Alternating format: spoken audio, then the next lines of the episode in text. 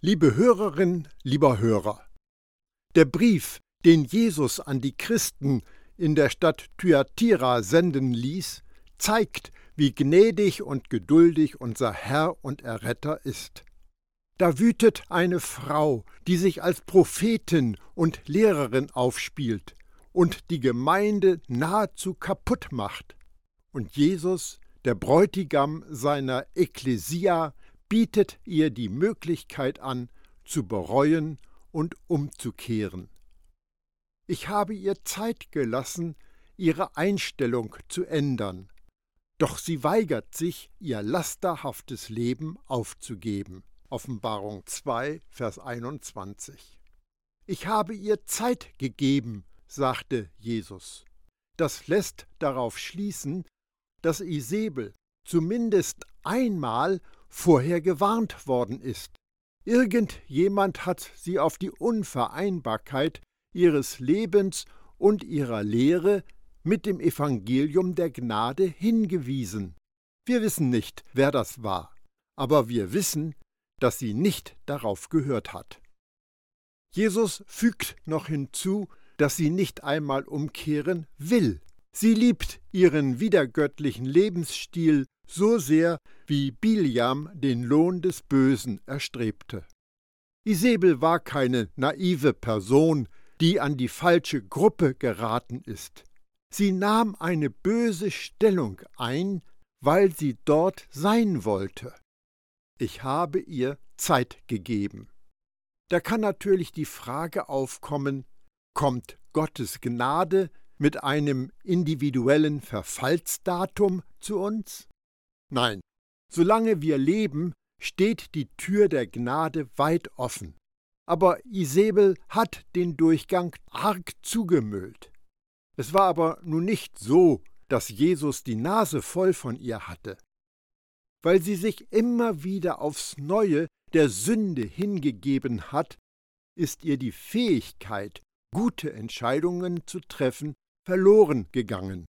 Die Lügen, die sie glaubte und verbreitete, raubten ihrem Gewissen das Aufnahmevermögen für Wahrheit.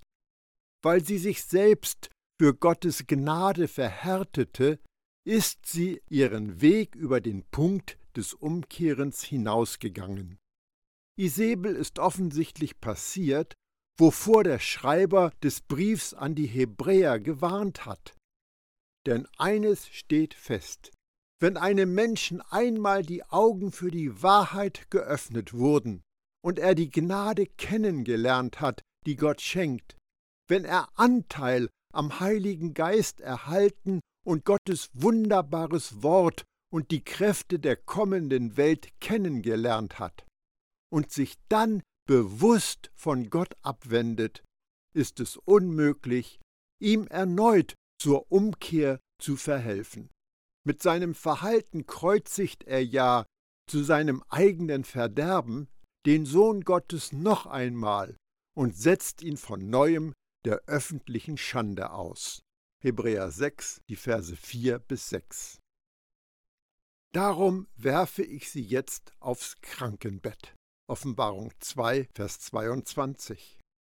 Ich hoffe, du hast gerade nicht gehört oder gedacht, dass Jesus Isabel mit einer Krankheit schlägt.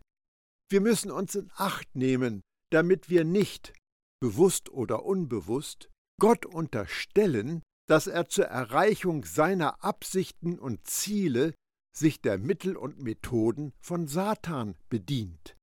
Gott ist Liebe, Wahrheit und Licht, der Schöpfer und Erhalter des Lebens. Satan ist ein Mörder und Lügner und der Zerstörer des Lebens. Wenn Isabel krank wird, ist nicht Jesus derjenige, der sie krank macht. Jesus kann nicht geben, was er nicht hat, und in ihm gibt es keine Krankheit.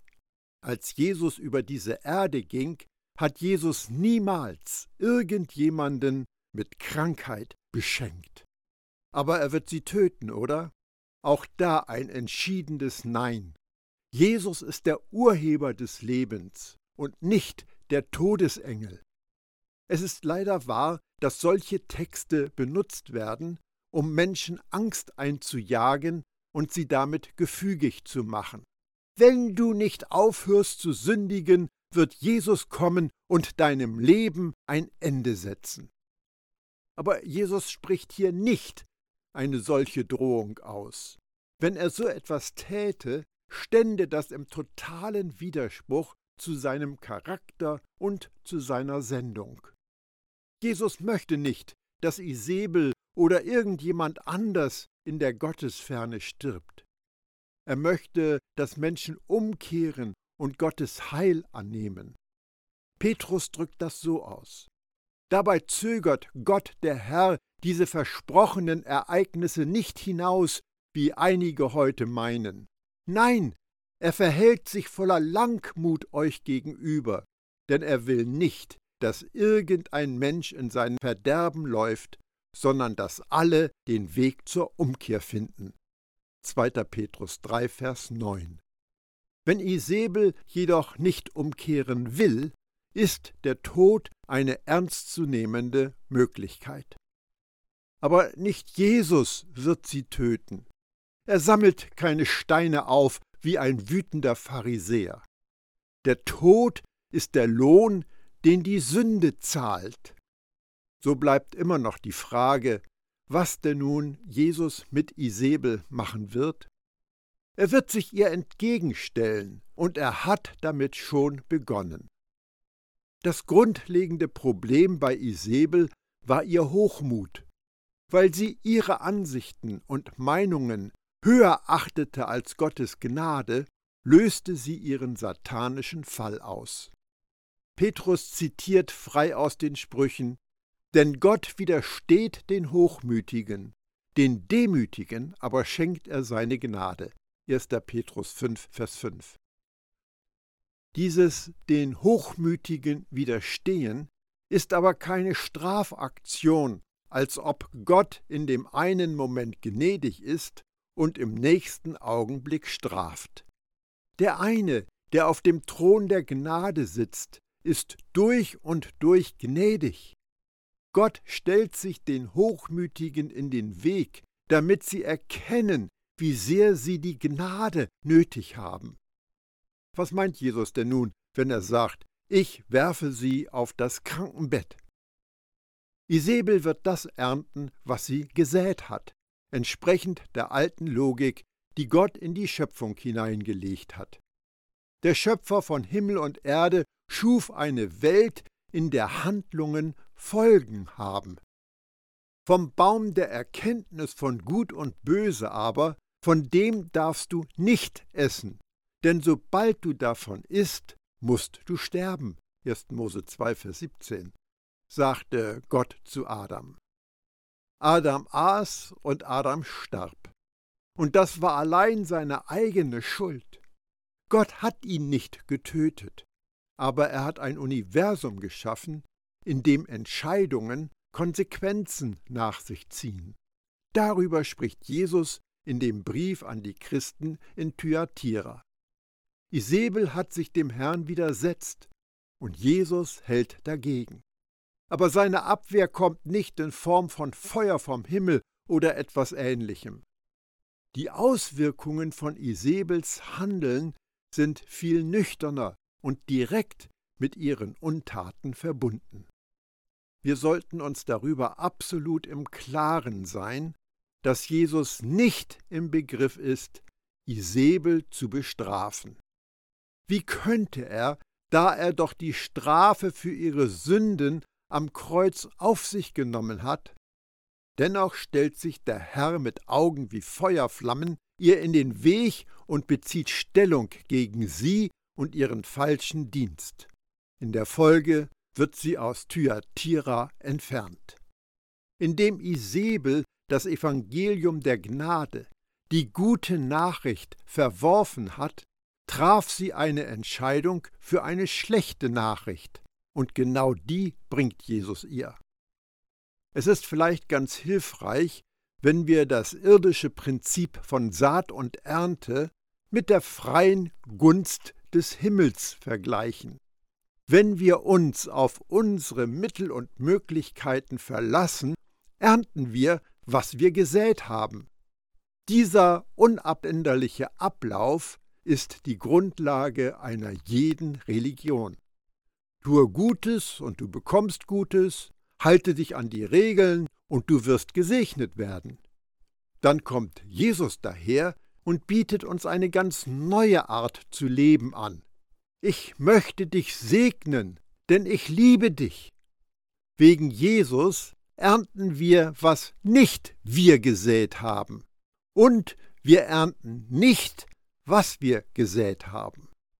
Diese unverdiente Gunst ist mit nichts auf Erden zu vergleichen, und das ist eine wirklich gute Nachricht. Wir können uns nun entscheiden, wollen wir ernten, was wir gesät haben, oder wollen wir doch lieber ernten, was Jesus gesät hat? Weil sie Jesus verworfen hat, wird Isabel ernten, was sie gesät hat. Sie hatte eine anspruchsvolle Einstellung. Ich weiß es besser. Ich brauche nichts von Gott. Und Jesus erwidert, wenn du nicht nach meiner Weise leben willst, gut, dann lebe nach deiner. Du willst keine Gnade, dann ernte dein Schicksal. Was hat das zu bedeuten, dass Jesus Isabel auf ein Bett oder Krankenbett werfen will? Das naheliegendste ist, weil sie im Schlafzimmer mit ihrem unzüchtigen Verhalten eine mit Sünden beladene Saat ausgestreut hat, wird sie im Bett das Ergebnis zu spüren bekommen. Vielleicht hat sie ja tatsächlich gedacht, dass ihr Verhalten keine bitteren Folgen haben wird. Wenn dem so ist, hat sie sich auf tragische Weise geirrt. Treibe es mit vielen wechselnden Sexpartnern bei den Tempelorgien, an denen ganz gewiss Pilger teilnehmen, die mit Geschlechtskrankheiten infiziert sind, und es wird nicht lange dauern, bis du im Krankenbett endest. Das ist praktisch unausweichlich. Der griechische Grundtext sagt nur, dass sie auf ein Bett geworfen wird. Krankheit oder Leiden werden nicht erwähnt, obwohl die Verbindung naheliegend ist. Ihr Ende wird in einem Krankenbett sein. Dieser Hinweis, dass Isabel von Thyatira auf ein Bett geworfen wird, erinnert uns an das Ende der Isabel in Jesreel, die aus einem Fenster geworfen wurde, und an ihren Sohn Ahasja, der aus einem Fenster fiel und bis zu seinem Lebensende bettlägerig war. Warum hat Jesus nicht nur einfach gesagt, Isabel wird krank? Jesus ist kein Wahrsager, der mit einer Glaskugel die Folgen von Isabels Sünde vorhersagt. Er ist Gottes Sohn, der sich aufgemacht hat, seine Ekklesia zu schützen und neu aufzubauen. Deshalb macht er genaue Ansagen. Die drei wichtigsten Worte dieses Briefes stehen gleich am Anfang dieses Verses. Siehe, ich will. Einer Gemeinde, die nichts unternommen hat, sagt Jesus, passt auf, ich komme und werde etwas tun. Das ist eine herausfordernde Ansage an eine Gemeinde, die nicht wusste, was sie tun konnte und sollte. Ich muss zugeben, dass ich manchmal mit Gott hadere, weil ich nichts davon sehe oder spüre, dass er da ist und eingreift. In vielen Begebenheiten wünsche ich mir, Gott direkter zu erleben. Aber Aussagen wie siehe ich will helfen mir darauf zu vertrauen, dass Gott zur rechten Zeit da ist, auch wenn meine Geduld dabei arg strapaziert wird. Die Leute in der Gemeinde Thyatira waren wie Elia, der auch nichts gegen die erste Isabel unternommen hatte. Elia ließ sich von der tyrannischen Königin einschüchtern und rannte voller Angst davon.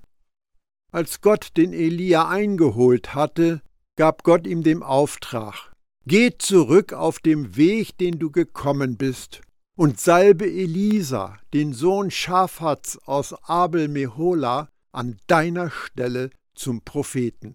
1. Könige 19, die Verse 15 und 16. Elias Dienst ging zu Ende. Vielleicht schämten sich die Christen in Thyatira wegen ihrer Untätigkeit. Vielleicht fürchteten sie, dass der Herr sie maßregeln würde. Wenn das so war, dann waren ihre Ängste total unbegründet.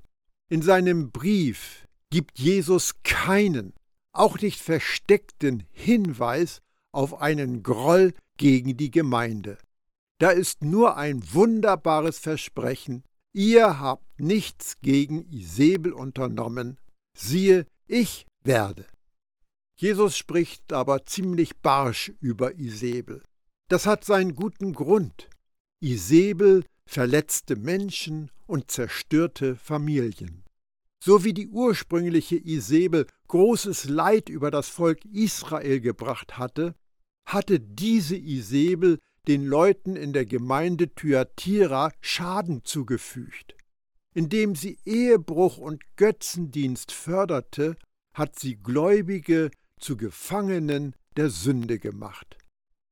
Die Ekklesia ist gedacht als Auslandsvertretung von Gottes Königsherrschaft, aber Isabel war eine Botschafterin der Hölle. Während einige eifrig Gottes Liebe weitergaben, vergiftete sie die Quelle. Es ist direkt greifbar, dass Jesus aufgebracht war, und seine Schilderung des zu Erwartenden ist schrecklich. Seine wenigen Worte treffen wie Peitschenhiebe. Begegnen wir hier letztendlich einem Jesus, der so ganz anders ist als der aus den Evangelien? Ganz und gar nicht. Die Worte, die Jesus den Pharisäern und Schriftgelehrten ins Gesicht geschleudert hat, passen auch in Thyatira. Ich zitiere, etwas abgewandelt. Wehe dir, Isabel, du Verführerin! Du treibst dich in den Gemeinden herum, um einen einzigen Menschen für deine Gottlosigkeit zu gewinnen.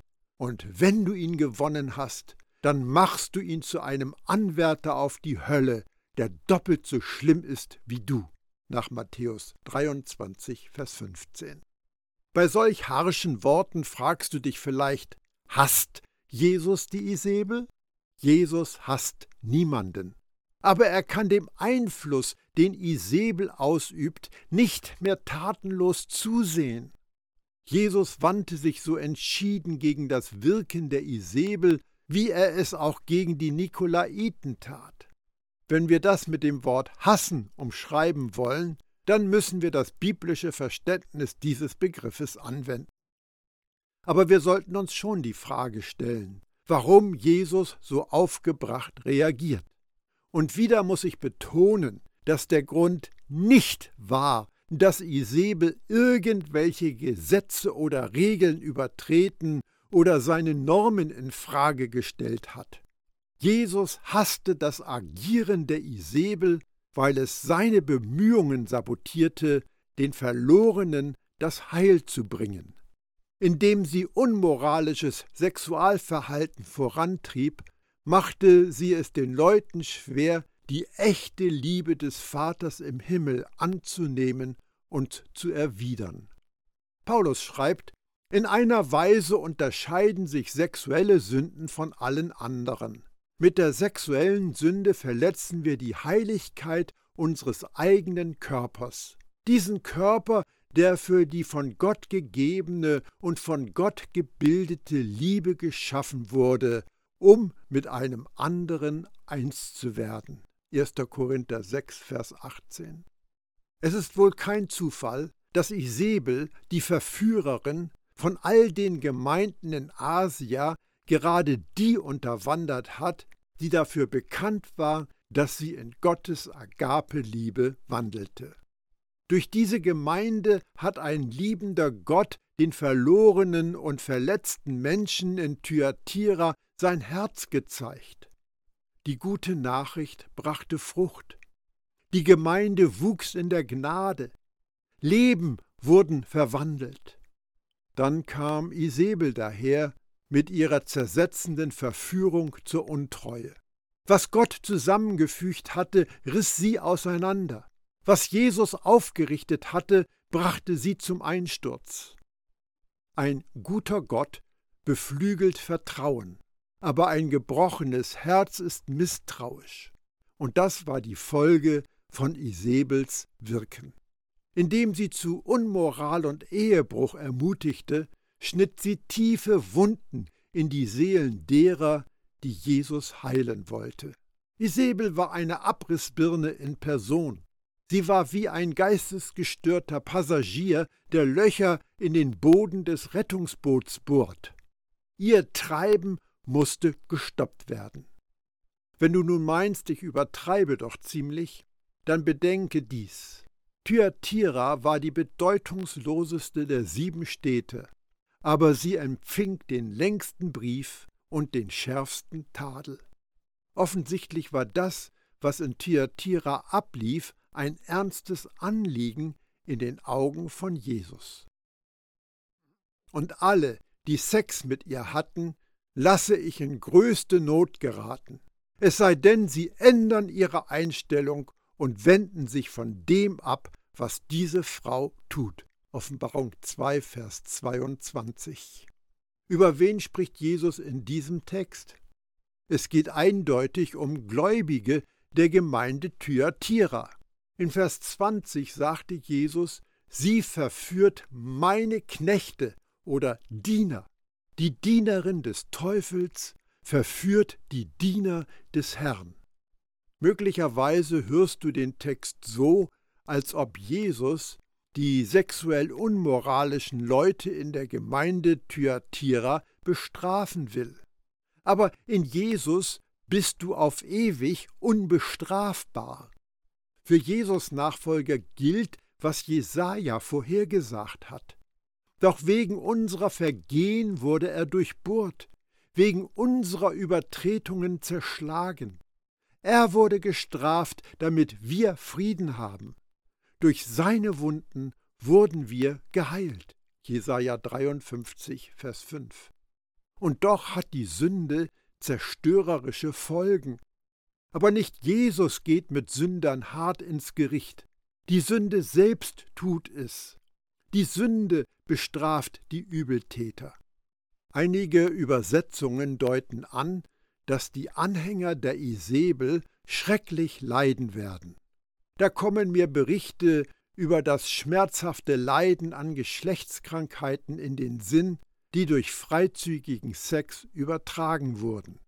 Wer damals bei der Tempelprostitution mitmachte, ging ein hohes Risiko ein, speziell in einer Welt und Zeit ohne Antibiotika. Der böse Einfluss, den Isabel ausübte, wird eine schreckliche Ernte reifen lassen. In Matthäus 21 sagt Jesus auch eine große Bedrängnis voraus. Und es kann die Frage aufkommen, ob das, was einigen in der Gemeinde Thyatira bevorsteht, eine Erfüllung dieser Weissagung ist. Nein, die Schwierigkeiten, die die Leute in der Gemeinde Thyatira haben werden, haben nichts mit der Zeit der Bedrängnis zu tun, die Jesus den Bewohnern von Jerusalem ankündigte. Viele Jesus-Nachfolger sind in Sorge, ob sündigende Heilige ihre Errettung verlieren. Ich bin überzeugt, dass das nicht passiert.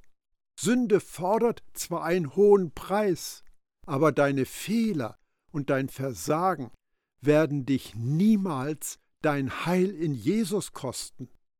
Gottes Gnade ist immer größer als deine Sünde. Im Neuen Testament gibt es mehr als 130 Aussagen, die dem Glaubenden ewige Sicherheit garantieren und Jesus widerspricht keiner von ihnen. Die, die sich von Isabel haben blenden lassen, sollen sich vom bösen Treiben der Verführerin abwenden. Isabel selbst hat offensichtlich alle Warnungen in den Wind geschlagen und ihr Herz gegen Gottes Liebe und Gnade hart gemacht. Aber die, die ihrem Zauber verfallen waren, können sich wieder Gott zuwenden. In vielen Auslegungen ist mir die Meinung begegnet, dass Jesus hier Gläubige verdammt. Aber das stimmt nicht. Er bietet Gnade an, und das auf dreierlei Weise. Erstens, schau genau hin, wie Jesus diese sündigenden Gemeindeglieder anspricht. Er nennt sie nicht Dummköpfe oder Abtrünnige oder Sünder, sondern meine Knechte beziehungsweise meine Diener. Sie sind keine Diener der Zunft der Bronzeschmiede oder der Loge der Steinmetze. Sie sind Jesus Diener. Er geht auf ihr böses Verhalten ein mit der Erinnerung an ihr wahres Sein. Was du tust, ist eine Folge von dem, wer du bist. Wenn du dich als Diener des Herrn siehst, wirst du anders handeln als der, der sich als Knecht des Apollos versteht. Zweitens. Jesus droht den vom Weg abgekommenen Heiligen nicht mit Verdammung und Hölle. Stattdessen warnt er sie vor den Gefahren, denen sie sich aussetzen, die große Bedrängnis. Und dann fleht er sie an, umzukehren, sich vom bösen Weg abzuwenden. Drittens. Jesus klagt die Leute in der Gemeinde Thyatira nicht an und rügt sie auch nicht für ihre Sünde. Er sagt, dass sie sich vom Treiben dieser Frau, von ihren Taten abwenden sollen. Obwohl wir alle für unser Tun selbst verantwortlich sind, liegt die Schuld für die Missetaten unmittelbar auf den Schultern des Verführers. Wie Biljam der dem Volk Israel eine Falle gestellt hat, hat Isabel die Heiligen in Thyatira geködert. Den Schaden hat sie verursacht. Aber es war noch nicht alles verloren. Wer sich von ihr abwendet, wer umkehrt, wird in den alten Zustand vor Isabel zurückversetzt. Damit habe ich alles gesagt, was ich heute sagen wollte. Sei dabei, wenn wir das nächste Mal hinhören auf das, was der Geist den Gemeinden sagt.